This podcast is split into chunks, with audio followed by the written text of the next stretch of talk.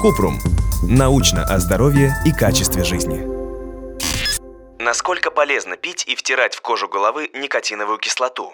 Кратко. Никотиновая кислота или ниацин – одна из форм витамина В3, который нужен для превращения пищи в энергию и поддержания здоровья кожи, нервной и пищеварительной систем. Ниацин есть в достаточном количестве в продуктах питания, особенно в птице, говядине и рыбе. Использование добавок и препаратов с ним в больших дозах может вызвать серьезные побочные эффекты. Полезна ли никотиновая кислота при местном применении, неизвестно. Проведенные исследования на эту тему небольшие. Подробно.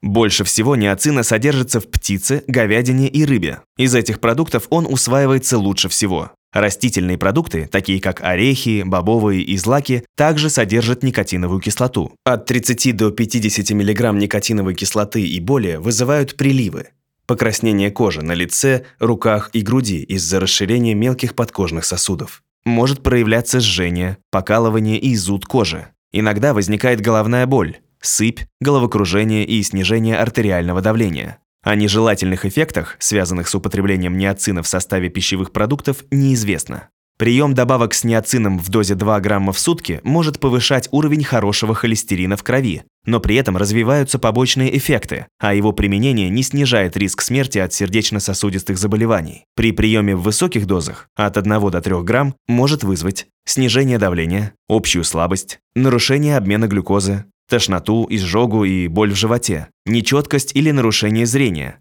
накопление жидкости в центре сетчатки. Долгий прием высоких доз никотиновой кислоты может приводить к гепатиту или острой печеночной недостаточности. Также ниацин может взаимодействовать с другими потребляемыми веществами, с алкоголем, и усиливать его гепатотоксичность, аллопуринолом, препаратом против подагры, и снижать его эффективность, с препаратами и добавками, которые снижают свертываемость крови, и может увеличить риск кровотечения, лекарствами для снижения кровяного давления и способен увеличить риск гипотонии, хромом и снизить уровень сахара в крови, препаратами против диабета и помешать контролю уровня глюкозы в крови, гепатотоксическими препаратами и добавками и вызвать повреждение печени. А при совместном применении с цинком усиливаются побочные эффекты ниацина. Исследования, в которых изучалось местное действие ниацина на состояние волос при аллопеции у женщин, а также стареющей и пигментированной кожи, показали положительный эффект. Но исследования были маленькими, и делать вывод на основании их результатов нельзя. Если у вас возникли вопросы, пишите нашему боту в Телеграме регистратура Купрумбот.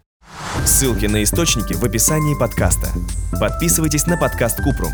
Ставьте звездочки, оставляйте комментарии и заглядывайте на наш сайт kuprum.media. Еще больше проверенной медицины в нашем подкасте «Без шапки». Врачи и ученые, которым мы доверяем, отвечают на самые каверзные вопросы о здоровье. До встречи!